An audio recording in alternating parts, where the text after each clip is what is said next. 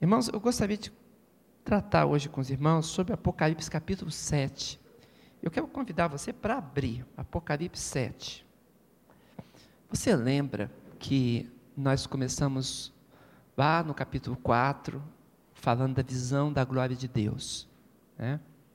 Entramos é, é, depois sobre a visão do Cordeiro de Deus, capítulo 5. No capítulo 6, começamos a discernir os selos do Apocalipse. O capítulo 8 vai falar do sétimo selo, né? E no capítulo 7, nós é, encontramos duas multidões no capítulo 7. É isso que queremos discernir hoje. O, essas duas multidões foram vistas pelo, o, pelo apóstolo João. O apóstolo João estava discernindo da parte de Deus coisas que iriam acontecer no futuro. Só que essas coisas, elas têm a ver com o que está havendo no presente. E é por isso que nós estudamos o Apocalipse. A gente vê o que acontece lá na frente, mas o que tem a ver conosco aqui já. E o, Apocalipse capítulo 7, ele tem um discernimento especial de um tempo em que sobre a face da terra vai ser necessárias essas testemunhas, essas 144 mil pessoas. E antes de entrarmos propriamente no estudo, eu quero lembrar os irmãos que há poucos dias atrás, nós conversando, falamos sobre o significado do, do símbolo dos números, dizemos que os símbolos têm uma ênfase, né? e o número 12 em especial, que é 3, número das coisas de Deus, 4, número das coisas da terra, né? Vimos que 3 mais 4, coisas de Deus, mais coisas da terra, forma o número 7, número de plenitude. Depois nós vimos que 3 vezes 4, 12, dá o número do povo de Deus porque é Deus agindo sobre o seu povo, sobre a terra. Então, nós vimos isso. E vimos então 12 apóstolos, 12 tribos de Israel, né? E falamos dos 144 mil, porque 12 vezes 12 dá 144. E nós vimos que esse número, 144 mil, ele, essa potência, se refere a uma multidão enorme, muita gente mesmo, que o número é simbólico, não é que é 144 mil exatinho. Esse número é um número simbólico que indica uma grande quantidade do povo de Deus. Mas nós vimos também que o Apocalipse, a escatologia, o estudo das últimas coisas, ele tem duas direções. Ele tem uma direção do futuro e uma direção do presente ele tem uma direção simbólica do que acontece com todo o povo de Deus, que nós chamamos de escatologia cósmica, mas ele também tem a ver com a escatologia pessoal. Algumas coisas têm a ver com o povo de Deus como um todo, outras coisas têm a ver apenas com o povo de Israel. E Israel é como se fosse um termômetro das coisas que aconteceram no final.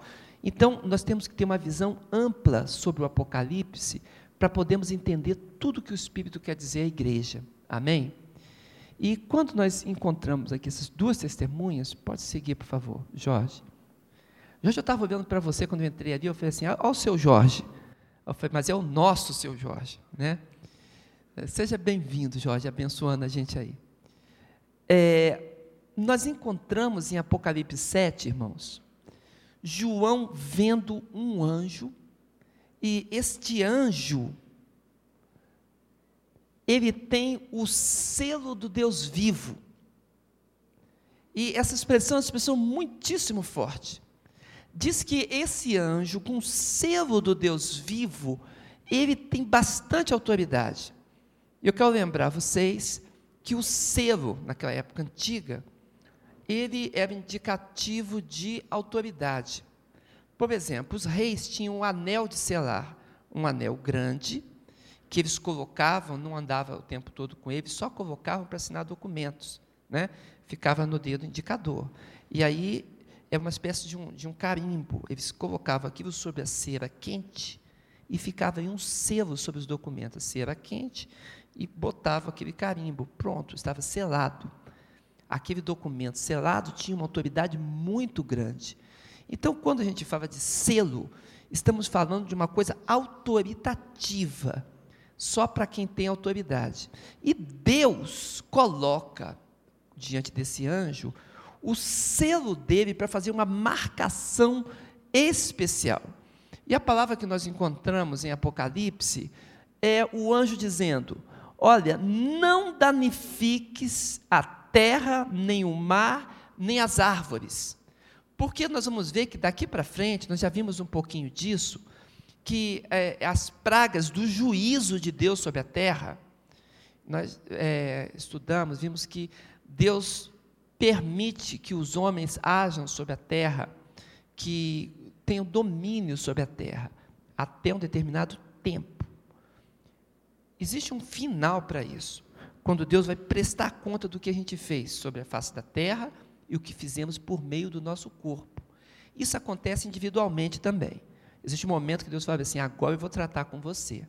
Aí a coisa aperta, né?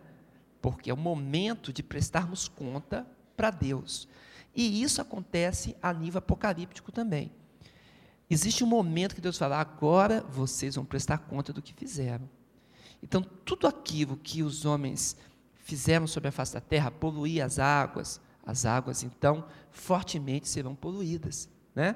É, camada de, de, de, de ozônio que a gente abre, que destrói, raios nocivos passarão e comunicarão úlceras. As coisas vão começar a acontecer de um jeito.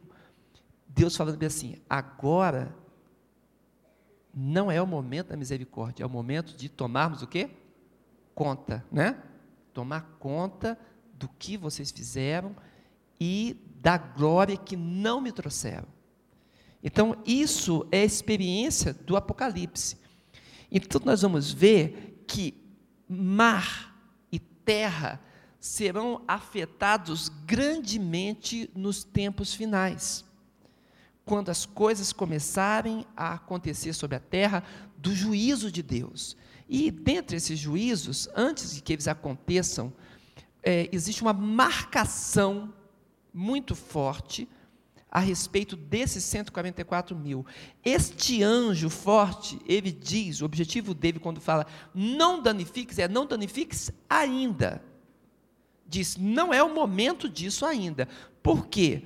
Porque serão selados essas pessoas. Vamos dar uma olhada. Apocalipse capítulo 7. Olha só. Depois dessas coisas, vi quatro anjos que estavam sobre os quatro cantos da terra, retendo os quatro ventos da terra, para que nenhum vento soprasse sobre a terra, nem sobre o mar, nem contra árvore alguma. E vi outro anjo subir da banda do sol nascente, e que tinha o selo do Deus vivo. Essa banda do sol nascente é uma expressão bíblica e oriental para dizer que vinha lá dos lados do Oriente Médio, entendeu? É de lá que vinha. E ele fala bem assim: é, e clamou com grande voz aos quatro anjos, a quem fora dado o poder de danificar terra e mar, dizendo: Não danifiqueis a terra, nem o mar, nem as árvores, até que hajamos assinalado na testa os servos do nosso Deus. E ele vai ouvir então números assinalados. Então, quando, quando isso é, ocorre, essa ideia de selar é uma ideia de marcar propriedade. Quando João escreveu isso, ele está escrevendo no contexto do Império Romano. E no contexto do Império Romano, eles conheciam muito bem a expressão selar uma pessoa, porque os, os exércitos, aqueles que serviam ao imperador, aos soldados, eles eram selados. E o selo deles ou acontecia na mão direita, ou acontecia no ombro ou no pescoço. Era assim que eram selados. E era uma espécie de uma, de uma tatuagem ou uma tintura. As duas coisas aconteciam. E eles passavam um, um, um líquido, faziam uma, uma, uma ferida e ficava marcado mesmo aquilo. Outros tinham um trabalho feito parecido com o que a gente chama de tatu hoje, porque era um estilete que fazia aquilo. Agora, você vê, esse selo que acontecia no, no Império Romano significava que aquele soldado era de propriedade exclusiva do imperador. ninguém poderia tocar nele. Mas ele também não podia desertar. Entende? Porque se ele desertasse, quando se procurava, iam logo achar onde é que está selado, entende? Então verificariam e veriam que se tratava de um daqueles soldados do império. Então a experiência de fazer uma selagem ou, ou assinalar sobre eles é uma, uma experiência do primeiro século. Né? E de um século antes de Cristo, primeiro, segundo e um pouquinho no terceiro, quando eles param com isso. Mas aqui nós temos também a experiência do sacerdote religioso, porque o sacerdote religioso também era marcado, mas não no contexto de Israel. Em Israel era proibido qualquer mutilação sobre o sacerdote. Aquele que queria desempenhar o serviço santo de Deus não poderia de jeito nenhum ser marcado, é proibido. E se tivesse marcado, não era aceito para o sacerdócio. Poderia fazer parte do povo de Deus, ser resgatado, fazer sacrifício de resgate, mas não serviria para o sacerdócio. O que, que está dizendo aqui? Que uma experiência muito nova está acontecendo. Ele diz que um selo vai ser colocado. As pessoas do Império Romano entendem. Vão ser marcado para a propriedade. É para quem João está escrevendo sua carta. Mas essa marcação não é na pele, não é uma coisa que você vê, porque em Israel era proibido isso. Então nós estamos falando de uma marca espiritual, algo que Deus coloca sobre o seu servo para que fique identificado. Sobre ele não atingirá praga. Compreende? Eu tenho assim algumas experiências a respeito disso por causa do clamor, né? de ver em momentos difíceis. Nós tínhamos uma congregação no Rio Comprido, no, lá no Rio de Janeiro, e era um lugar muito pobre, irmãos, muito pobre. Ali era uma, uma favela mesmo, e, e aquela favela era difícil, muita marginalidade, tudo, e a gente fazia um trabalho social muito grande. Foi lá que eu conheci Morgana, né? Enquanto a Morgana orava a Deus, dizendo que se ela tivesse que casar, o marido tinha que ir lá. Ela falou, eu quero conhecer alguém que trabalhe lá na favela, porque ela saía lá da Tijuca, do bem bom dela, para trabalhar lá no morro, na obra social e na evangelização. Então ela dizia bem assim, bem, se Deus quer que eu case com alguém, tem que ser alguém engajado na obra, tem que subir aqui, entendeu? E eu, que morava mais ou menos vizinho da Morgana, Deus tocou meu coração para ir trabalhar lá também saímos da nossa igreja, na Tijuca, muito, muito bonita e tudo mais, íamos, subimos o morro, enfrentarmos os bandidos e fazíamos a obra lá em cima. Quando eu chego lá em cima, o que acontece comigo? Um susto. Eu olho e vejo a Morgana. Né? Aí Deus fez o resto. Né? É, Deus fez o resto. Né? Fui pegar a Morgana lá no morrão. Né? E, e foi muito engraçado que quando a gente vai é, é, conversar um com o outro, a gente era vizinho. Morgana morava na Gonzaga Bastos, no condomínio ali, onde tinha no meio da Gonzaga Bastos, e eu morava na Maxwell, muito pertinho, coisa de uns 50, 70 metros um do outro, muito legal. Mas, é, é, observe, irmãos, o, lá no, no, no, no Rio Comprido, estava comendo a dengue de um jeito que. Vocês lembram quando surgiu a dengue? Não sei quem lembra quando a dengue surgiu mesmo no Brasil e a coisa ficou complicada? Pois é, o Rio de Janeiro, a moléstia era terrível.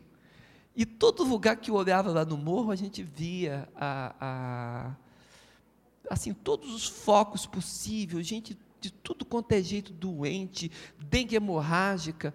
E nós reunimos a congregação, a liderança, e falamos assim: vamos clamar a Deus, porque só Deus pode nos livrar. E eu lembro daquele dia, foi muito bonito. Foi um culto de, de quarta-feira, nós nos reunimos com toda a igreja, os líderes é, cercaram ela em volta assim, né? Todos que estavam envolvidos com a liderança, pusemos as mãos e falamos para Deus, Senhor, não deixa chegar aqui não. Foi o clamor, porque não tinha recurso, não tinha como fazer. E, estendemos a mão e clamamos pela misericórdia de Deus. Irmãos, às vezes eu fico lembrando dessas coisas, Morgana é testemunha. olha o Rio de Janeiro sendo varrido pela dengue. E ninguém da nossa congregação, nenhum, nem criança, ninguém ligado à congregação teve dengue, nenhum tipo, porque Deus colocou a mão. Você compreende isso?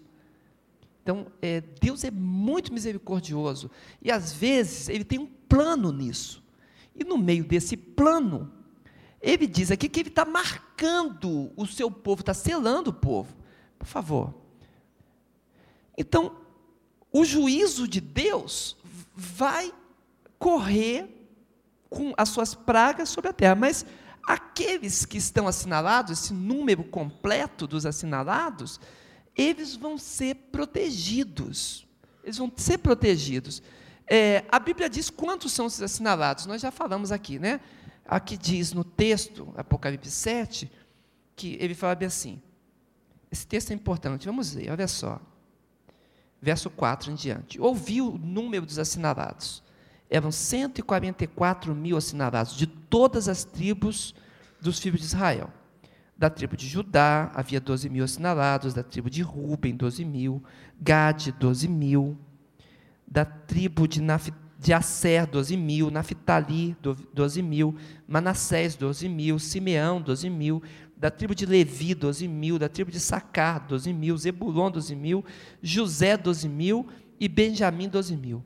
Então, ele reuniu aqui as, as tribos e diz que sobre cada um deles, desses 12 mil, foram assinalados para que não sofresse aquelas pragas que estavam sendo detidas sobre a face da terra. Agora observa, eu coloquei bem aqui, 12 mil de cada tribo de Israel, o quê? Citada, porque nem todas as tribos foram citadas nessa colocação. E isso é um discernimento que a gente tem que ter. Não são as 12 tribos que estão descritas ali. Quando ali fala de todo o Israel, quer dizer, de toda a quantidade das pessoas, foram escolhidas um punhado de cada canto mas não é ipsilíteres todas as tribos. E deve ter um motivo para isso, você concorda? Na a Bíblia não tem nada que seja assim, ah, isso daí passou. Não. A Bíblia é o livro de Deus, né? inspiração de Deus. Então, tudo que tem nela é completamente meticuloso. Então, nós vamos ver por que não foram todas citadas. Vamos passar. Eu coloquei aqui a listagem, só para você conhecer. Aqui do lado esquerdo, eu tenho as tribos de Israel, lá no Antigo Testamento. Ruben, Simeão, Levi, Judá, está na ordem por, por nascimento, tá? Zebulon, Issacar, Dan, Gade, Azer, Naphtali, Benjamim. E nós temos Efraim e Manassés, que são os filhos de, de, de José, ok? Esses filhos de José eu coloquei embaixo, eles deviam estar acima de Benjamim, né? Mas eu coloquei para ficar na, na ordem os dois. Porque o que aconteceu foi o seguinte. Primeiro, a tribo de Levi, se você contar, vai dar 13 aqui, não é isso? Todo mundo sabe que são 12 tribos, mas se você contar, vai dar 13. Por quê? Porque a tribo de Levi, Levi era sacerdote. Então, Levi não tinha um território para ele ficar. Levi, como sacerdote, ele tinha cidades sacerdotais. Então, de todos os lugares onde cada tribo é, havia é, ganhado a sua porção para habitar, essa tribo escolhia e eles presenteavam os levitas com cidades levíticas. Nessas cidades levíticas, é, os levitas eles julgavam as causas de Israel, eles habitavam ali e as pessoas que, que estavam fugindo de situações difíceis fugiam para essas cidades, porque lá, na cidade levítica, também chamada de cidade de refúgio, ninguém poderia matar alguém que tivesse jurado de morte. Então, a pessoa corria o mais depressa que podia para a cidade de refúgio, porque quando chegava lá, só poderia acontecer alguma coisa com essa pessoa depois do julgamento. Então lá haveria o julgamento e os trâmites legais e tudo. Então, aquele caso das vinganças, que eram comum no mundo antigo, não poderia acontecer ali na cidade de refúgio. Então, a tribo de Levi, ela faz parte das tribos de Israel, porque é filho também de Israel. Mas não tem porção regional, tem as cidades individuais. Está claro para todos? Amém? Aí você olha, essa lista, assim, e os filhos de José. José é um dos filhos de Israel, mas José passou a porção dele, a bênção dele, para Efraim e Manassés, para os filhos dele.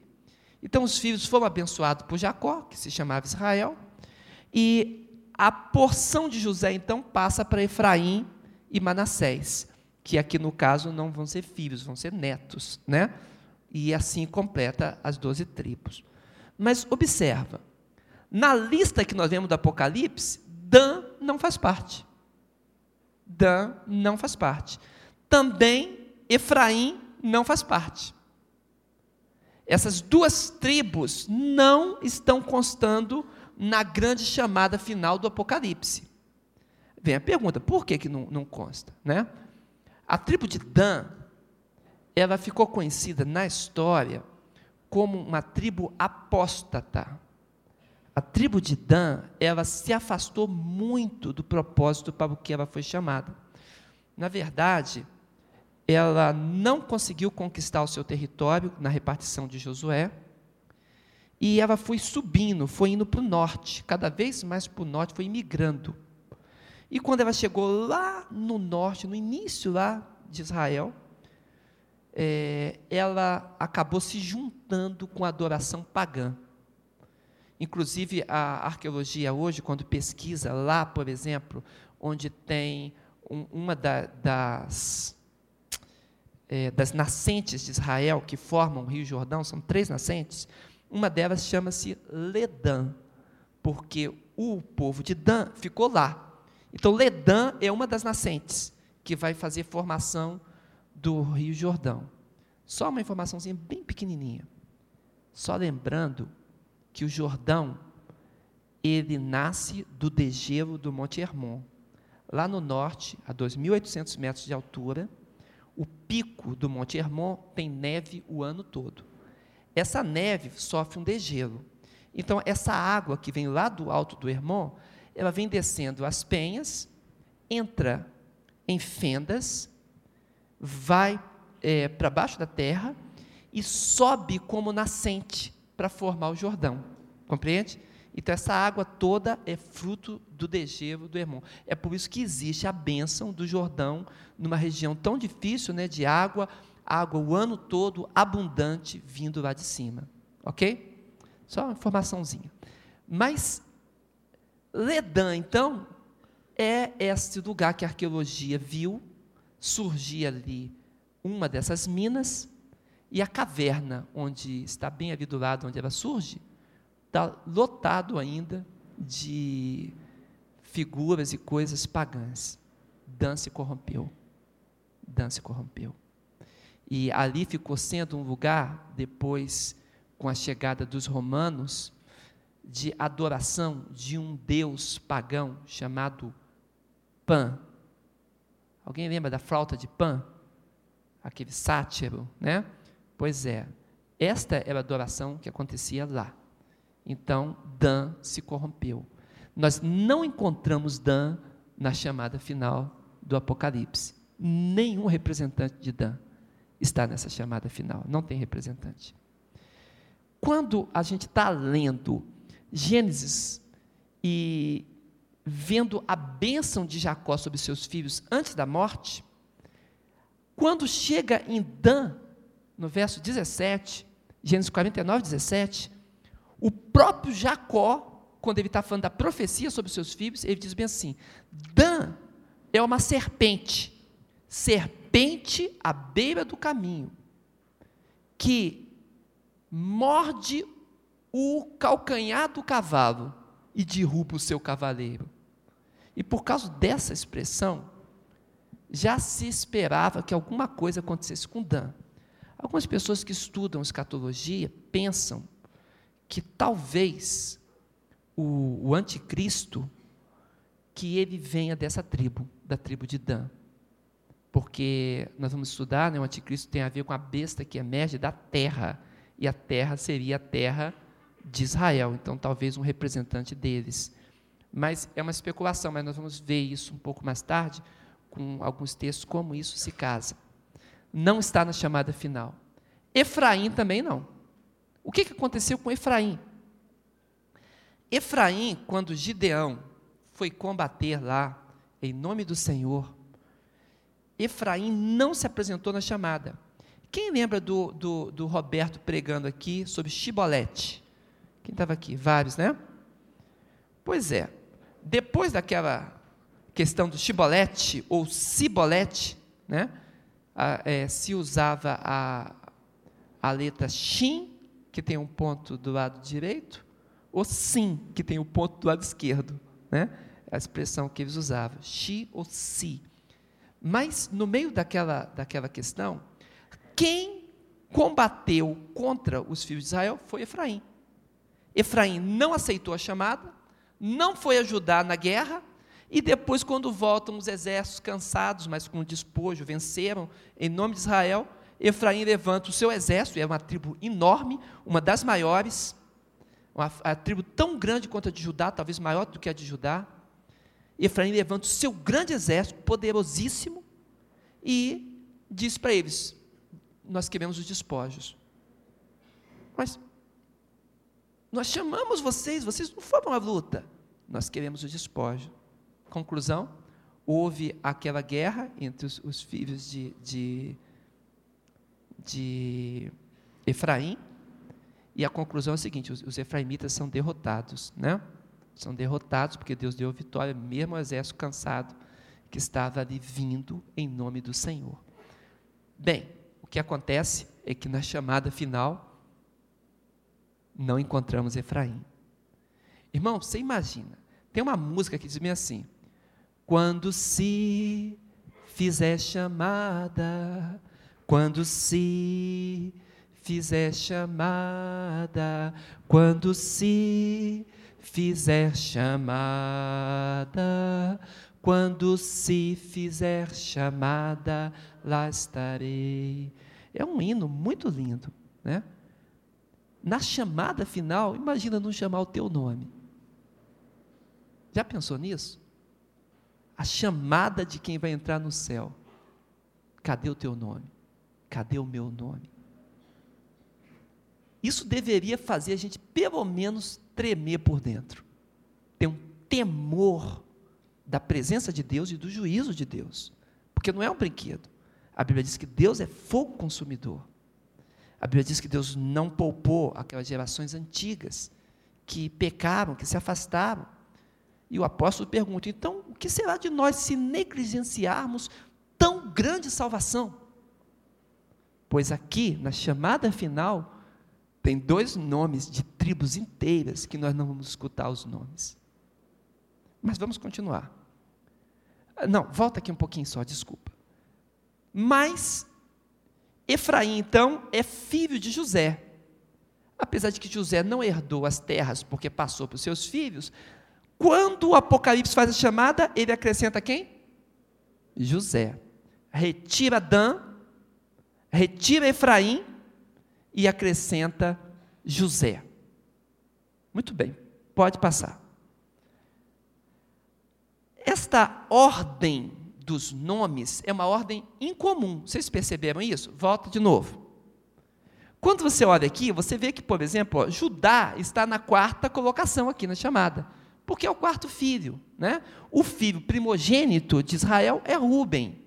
Rubem está em segundo. Você pode ver que alguns nomes vão subir, outros vão descer. Né? Então, que ordem é essa? O que que, por que, que o Apocalipse não usou a ordem convencional? Não usou a ordem da chamada lá no livro da lei, nem no livro de Ezequiel, que também é um outro livro profético. Porque ele ajeitou o nome nesta ordem? Uma pergunta que eu sempre fiz, eu sempre quis saber por quê. Aí, um dia, eu estou olhando o nome, porque os nomes na Bíblia têm significados, todos eles têm significados. Comecei a olhar pelo hebraico o significado dos nomes. Pode passar. Aí. E comecei a olhar.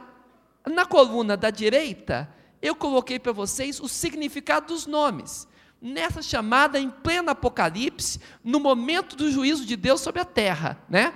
Então, a chamada será feita. Olha como os nomes estão é, é, é, arranjados. Parece até que, que é um texto que está sendo colocado. Olha só, Judá significa louvem. Ruben significa eis o filho. Gade, muitos virão contra ele. Azer, bem-aventurado. Naftali, os que ganham a peleja.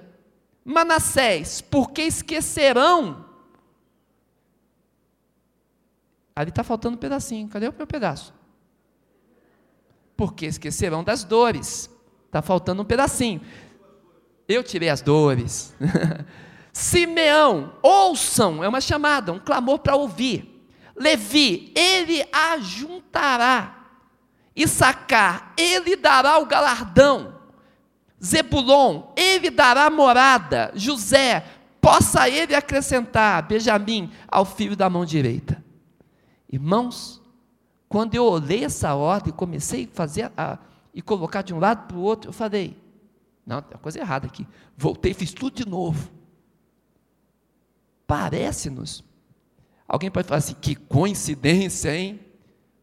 Olha, está mais para Jesuscidência do que para coincidência. Parece que foi um, arranjo mesmo com uma proclamação. Por quê? Olha nessa minha coluna aqui, da esquerda, aqui, do lado de cá. Olha os fatos que estão ali narrados na proclamação.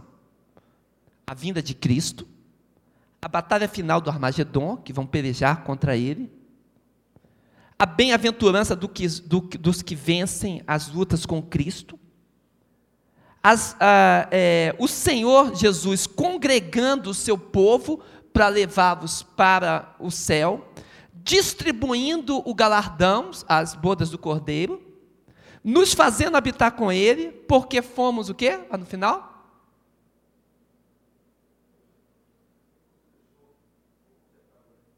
Isso, obrigado porque fomos acrescentados como coerdeiros com Cristo. Os irmãos estão entendendo?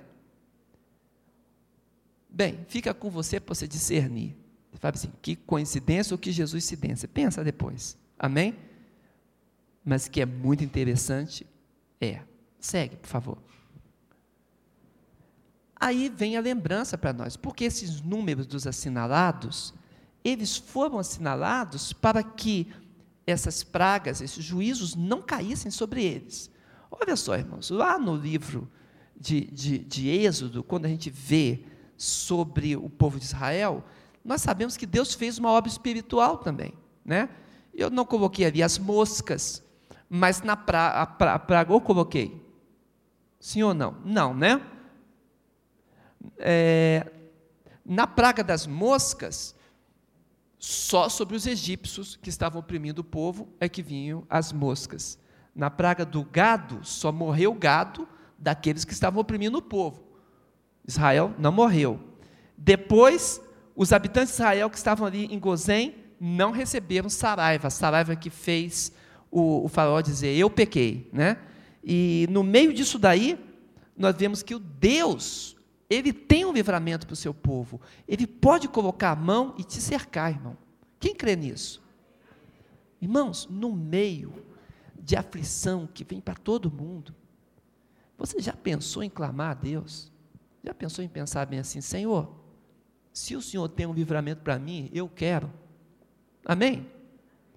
A gente não entende bem os propósitos de Deus, são propósitos muito altos. Mas cabe a mim clamar. Eu preciso clamar, porque sem o clamor não existe misericórdia. É o clamor que suscita a misericórdia. Se não houver clamor, o que vem é o juízo. Ou seja, a consequência é natural. Então, o povo de Deus tem que orar, tem que clamar. Eu tenho um cunhado, o nome dele é Josué. Josué Bittencourt Bragança. Uma pessoa muito maravilhosa. Gosto do Josué. Josué tinha uma. Ele é, é, sofria com rins, forma cálculo, pedra de rins. Mas Josué fazia muita pedra. Estava sempre com aquelas cólicas. E ele, ele rolava no chão de dor, uma coisa incrível. E estava sempre para o médico, para o médico, para o médico. Um dia Josué está em casa. E começa aquela dor. Quem já teve doença, sabe que começa com um negocinho meio pequenininho, depois vai aumentando. E José começou aquela dorzinha. E ele falou bem assim: Ai, Senhor, lá vem ela. Ficou aguardando, né? De repente veio uma palavra no coração dele, bem assim: Meu servo, você já pediu que eu tocasse nessa área da tua vida? Ele falou que levantou, olhou para o lado, se tinha alguém falando com ele. Porque não estava acostumado a pedir, a clamar ao Senhor. E o que acontece com Josué é o seguinte: ele confessou ao Senhor: Não, Senhor, ainda estou no natural. As coisas são naturais, então deixo acontecer. E vou levando. Pois naquele dia, Josué clamou a Deus e pediu que Deus tocasse naquele rins dele e resolvesse o problema da pedra. Sabe qual é a conclusão? O Josué nunca mais sentiu dor dos rins. Eu, eu não entendo. Eu só sei que quando o nosso coração entra em sintonia com o coração de Deus, e se nós coincidirmos essa sintonia, coração com coração, com a vontade dele, alguma coisa vai acontecer, não vai, irmãos? O que, que cabe a você e a mim? O que, que cabe a nós? Clamar, amém? Clama a mim e responder-te-ei. Não passe pelas provas sem clamar. Você não tem que passar pelas provas de forma natural, tem que passar de forma sobrenatural. E se você tiver que passar pelo problema, Deus quiser que você passe por aquilo, por algum caminho que seja pedregoso, que seja segurando na mão do Senhor. Amém? Porque, irmão, passar no natural, no seco, sem azeite da unção na engrenagem, não vai não. Entendeu? Então estou dizendo para você, no nome de Jesus, abre o coração e discerne. Amém? Por favor. A Bíblia fala sobre esse selo espiritual. Ela diz, 2 Coríntios 1, 21, 22. Mas aquele que nos confirma convosco em Cristo e nos ungiu é Deus, que também nos selou e nos deu penhor do Espírito no nosso coração. Quem é que selou? Foi quem? Deus, amém? Deus selou. A Bíblia fala de selo também. Efésios 1, 13 e 14. Em quem também vós, depois que ouvistes a palavra da verdade, o evangelho da vossa salvação, tendo também nele crido, fostes selados com o Espírito Santo da promessa. Novamente o Senhor marcando o seu povo. Efésios 4,30. Não entristeçais o Espírito de Deus. Se Deus está contigo, agrada-te de Deus, não entristeça ele, no qual foste selado para o dia da Amém, irmãos? Então confirma, Senhor, se o Senhor colocou o teu selo sobre mim, manifesta a tua graça. Amém? Clama ao Senhor, por favor. Aí vem a minha pergunta sobre os 144 mil.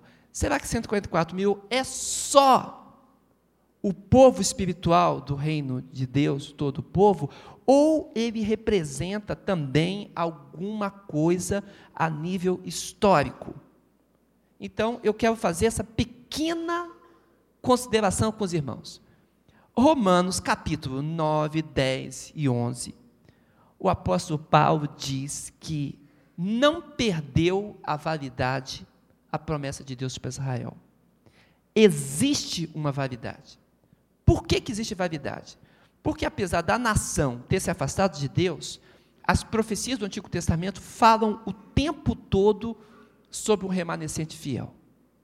Existe um povo que ainda clama e busca o Senhor com sinceridade, sem o misticismo, que busca o Senhor querendo encontrá-lo. E a Bíblia diz que quem busca, acontece o quê? Acha, não é verdade?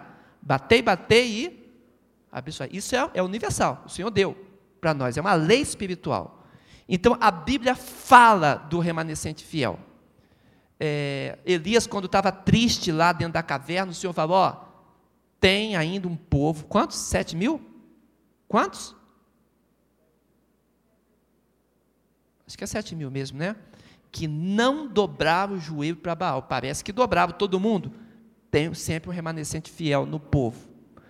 Romanos 11, 16, 17. A Bíblia diz que os gentios, somos nós, agentes não, judaica, nós fomos enxertados na videira, que é Israel. Fomos enxertados nas mesmas promessas. E os ramos infiéis, aqueles israelitas infiéis ao Senhor, foram o quê? Quebrados. Deus arranca mesmo. Foram arrancados. Mas quem não permanece na incredulidade é novamente o quê? Enxertado. Então diz que o israelita, que se ele não permanecer na incredulidade, Paulo diz textualmente assim, ele novamente é enxertado. Então, o que que Paulo diz para nós? Que nós, que éramos figueira brava, não devemos nos ensoberbecer sobre Israel, mas o que nós devemos fazer? Temer. Amém? Ter temor de Deus. O endurecimento de Israel é até a plenitude dos gentios. É assim que a Bíblia fala. Então tem um tempo de restauração, por favor. Quando nós vemos aqui, em Apocalipse 7, esses 144 mil assinalados, e não são todas as tribos, então são as tribos o quê? Fiéis. Então nós estamos falando do quê? Remanescente fiel, que é para quem as profecias do Antigo Testamento, principalmente profetas menores, eram dirigidas. Este remanescente fiel é que representará a igreja na última obra de evangelização. Eles vão sair pelo mundo todo, vão reconhecer Jesus Cristo como seu Messias e vão sair pelo mundo pregando o Evangelho. O remanescente fiel, assinalado dentre os descendentes israelitas. Vão quebrantar o coração e vão olhar para trás. Nós depois vamos ver isso bem direitinho, porque quando nós falarmos da destruição do templo né, e da reconstrução, você vai ver isso bem nítido. Mas por que, que eu posso dizer para você que eles representam essa última grande evangelização de missões mundiais? Por causa do texto seguinte, por favor. Quando nós olhamos o verso 9 até o verso 8 do capítulo 7, fala dos 144 mil assinalados. Quando chega no verso 9 até o 17, eu não coloquei todo o texto aqui, botei só um pedaço. Olha o que ele diz. Depois destas coisas, dessas coisas o quê? Dessa separação desse remanescente fiel, depois de estarem assinalados, olhei e eis aqui uma multidão, multidão diferente daquela, a qual ninguém podia contar, de todas as nações e tribos e povos e línguas. Ou seja, gente do mundo inteiro que estavam diante do trono e perante o Cordeiro. Ou seja, gente convertida, né? Se está diante do trono de Deus e diante de Jesus, que é o Cordeiro de Deus, gente com um coração convertido. Pouquinho depois, estes, porque pergunta, quem são estes? A resposta, estes são os que vieram da onde? Grande tribulação. Então, eles vieram da grande tribulação, ou seja, alguma coisa aconteceu na grande tribulação que trouxe esses crentes agora aos pés do Senhor, lavaram as suas vestes, as branquearam no sangue do Cordeiro. Gente salva. Gente salva, na grande tribulação. Como é que pode? Não sei, eu sei que a Bíblia diz que pode. Ok? Então, estes, depois dos 144 mil assinalados, aparecem diante do trono do Cordeiro, vindo do mesmo período, daquele período em que mar, terra e árvore depois serão é, alvo de juízo. O resultado dos 144 mil na tribulação assinalados é uma colheita de salvação. O que, que eu tenho para mostrar para você depois disso, por favor? A continuidade na próxima quarta. Amém?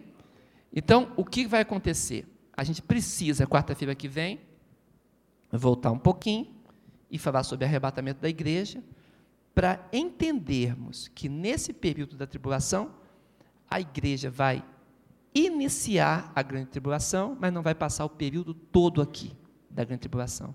Quem vai fazer essa obra de evangelização? 144 mil.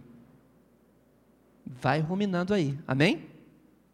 Vai ruminando, vai estudando, pega o texto e vai tratando, porque tem mais coisa para a gente ver. Vamos fechar os olhos? É, Senhor Deus, louvado seja o teu nome. Pai, nós estamos aqui com bem simplicidade, Senhor, olhando para o texto e vendo as conclusões, Senhor, que o texto nos apresenta. Olhando, Senhor, para as palavras do apóstolo Paulo e vendo que o Senhor tem alguma coisa para o teu povo, Senhor. Aquele povo lá do Antigo Testamento, que no momento atual o Senhor está agindo com a igreja, que foi retirada dentre gentios e dentre judeus, mas que a igreja tem uma época sobre a face da terra, que vai ter um momento de haver a plenitude dos gentios, quando depois disso o Senhor voltará a lidar com a nação de Israel, em plena grande tribulação. Ó Pai, nós olhamos para isso e o nosso coração fica, Senhor amado, tremendo por dentro, sabendo que o Senhor tem uma tão grande salvação, um plano que envolve todas as eras, presente, passado, futuro, tudo está diante dos teus olhos. Ó Senhor, obrigado, Senhor, porque isso só não é cósmico, não, na minha vida também acontece. Eu tenho os momentos, Senhor amado, que eu passo por isso, que eu preciso ser assinalado por Ti, para, Senhor, não passar um perigo, numa rua difícil, num lugar perigoso. Ó Senhor, eu te agradeço, Pai, porque quando eu fui para a Bahia, aquela moto ficou seguindo o meu carro e o Senhor me deixou seguir adiante, Pai. E eu não fui assaltado ali com a Morgana. Muito obrigado. É como se eu tivesse sido assinalado. O Senhor falou: Não, não vai tocar meu servo, não. O Pai, louvado seja o teu nome. Nós temos exemplos de livramentos, das vezes que essa questão cósmica se torna pessoal e o teu livramento vem. Nós queremos ver o teu livramento e a tua mão. Mas também, Pai, queremos segurar na tua mão. Se o Senhor quer que passemos por tribulações e tenhamos a vitória ao final. Para honrarmos o nome de Jesus e dizermos a Ele: não é só na bonança, não. Em qualquer luta, mesmo que a videira minta e não haja fruto nos currais, nós mesmo assim confiaremos no Teu nome temeremos o Deus do céu. É o que clamamos no nome de Jesus. Amém. Amém, igreja? Louvado seja o Senhor.